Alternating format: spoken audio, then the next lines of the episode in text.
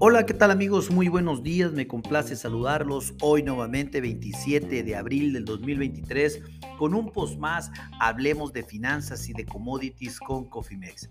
En este podcast, en este espacio, vamos a platicar y conversar un poco y darles a, saber de la información, eh, sobre todo más relevante de los futuros de maíz en la Bolsa de Chicago que está aconteciendo en este preciso momento, así como los valores del mercado.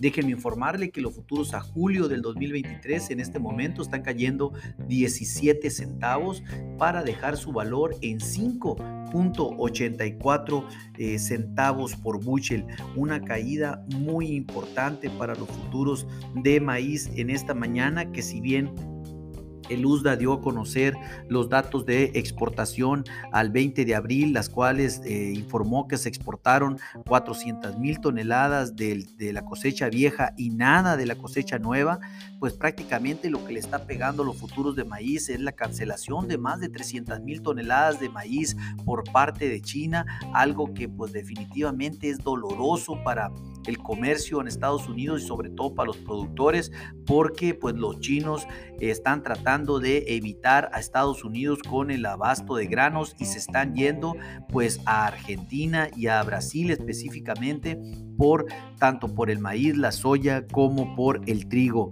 Desafortunadamente una, un golpe bajo para, para los Estados Unidos por medio por parte de China y pues si por esto no fuera suficiente, el gobierno de Argentina eh, comenzará a pagar las importaciones de todos los productos chinos en yuanes en lugar de dólares. Esto se anunció prácticamente por el gobierno el día de ayer y es una medida que pretende aliviar eh, pues prácticamente todo lo que tenga que ver relacionado con el dólar, en tanto en reservas internacionales como los gastos y la paridad que actualmente tiene la moneda.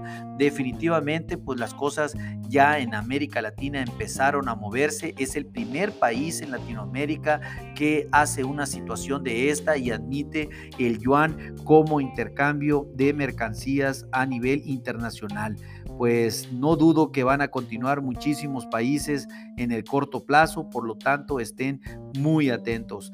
Golpes tras golpe a la economía de los Estados Unidos y que hoy se ven reflejados sin lugar a dudas en el precio del maíz. Hablando de la producción semanal de etanol, déjenme informarles que el día de ayer la agencia informó que el etanol pues cayó casi un 6% en la semana, esto que finalizó el 21 de abril. Según los datos publicados por la Administración de Información de Energía de los Estados Unidos, las existencias de etanol pues bajaron un 4% y esto pues en medida también de que eh, las plantas están moliendo menos maíz con el fin de ah, poder ayudar a los precios. Sin embargo, al momento que disminuyen la producción eh, de etanol, recuerden que pues disminuyen las compras de maíz y por lo tanto disminuye la demanda y eso también está pegando a los futuros en este preciso momento. Los futuros del maíz habían iniciado con una caída eh, de 3 a 6 centavos a la algo que pues ya con 17 en contra ahorita, pues definitivamente eh, está eh, complicada la recuperación para el día de hoy, pues también las, si no fuera por, por lo menos ya las expectativas climáticas favorecen al rápido progreso de siembra en los Estados Unidos, Recuerden que en la parte norte de los Estados Unidos había caído nieve, incluso estaba el clima muy húmedo. Bueno, han mejorado las perspectivas y esto también le está pegando a los futuros de maíz en este momento. Sin lugar a dudas, también el tema de la producción de, maíz eh, en Brasil, que viene eh, y se espera una producción de maíz gigantesca para que sea considerado Brasil ya no solo el principal consumidor de soya del mundo, sino también de maíz en el poco, en, precisamente en este preciso año de 2023. Las perspectivas de ahí de la cosecha récord de Brasil, pues que va a competir directamente con la de Estados Unidos, pues difícilmente va a tener, eh, va a tener un, buen final porque definitivamente ya vimos que los chinos prefieren negociar con su socio comercial de Brasil que con los Estados Unidos. Hablando técnicamente, déjenme decirles que los futuros a julio oficialmente entran en una brecha de significativa. Estamos ante una, a un canal de precios bajos muy, muy, muy fuerte.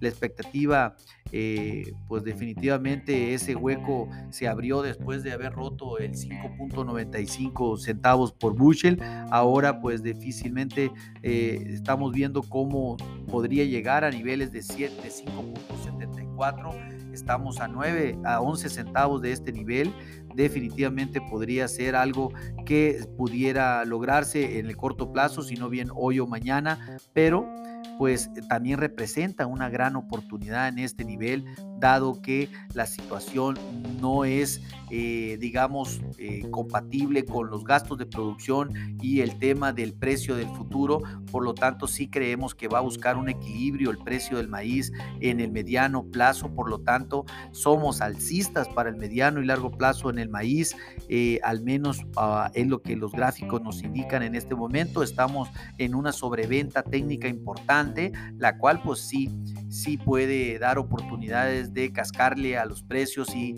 eh, hacer un poco de dinero ahí en el vaivén de los mercados, porque definitivamente sí tendrá que ir a la alza, al menos en el corto plazo. Y si pase y pasa algo en Brasil con el clima o algo en el futuro, con la cosecha de maíz que esperan, pues definitivamente eso generará mayores oportunidades. Eh, pues bajistas el día de hoy, sin embargo, eh, el gráfico de mañana o eh, para el overnight no nos muestra así, nos muestra una tendencia de recuperación. Somos alcistas, eh, al menos de, técnicamente, y mantenemos la resistencia en 6.24, muy lejos, pivot 6.15, soporte en 6, que ya lo rompió, y el siguiente soporte en 5.78, que está prácticamente a 5 centavos de ese nivel. Qué impresionante en realidad eh, sin palabras, así, así de sencillo. Vamos a ver, aquí lo importante es desarrollar una estrategia de cobertura. Aquí ahora el mercado se volvió un mercado de compradores, eh, no un mercado de productores.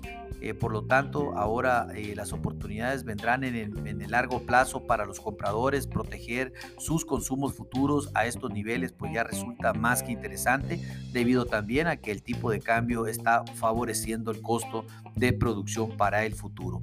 Claro, se tiene que hacer una estrategia de financiera. Si no se hace nada, pues es oportunidad para nadie. Eh, si no cuenta con alguna estrategia, póngase en contacto con nosotros y con gusto podemos desarrollar un traje a la medida eh, por medio de este podcast o bien en info.cofimex.net y nos contactaremos de manera inmediata. A nombre de todo el equipo de Cofimex y mío propio José Valenzuela, le doy las gracias por su atención y les recuerdo que lo peor siempre va, no va a ser nada, perdón, que lo peor siempre es no hacer nada. Pasen un hermoso día. Hasta luego. Thank you.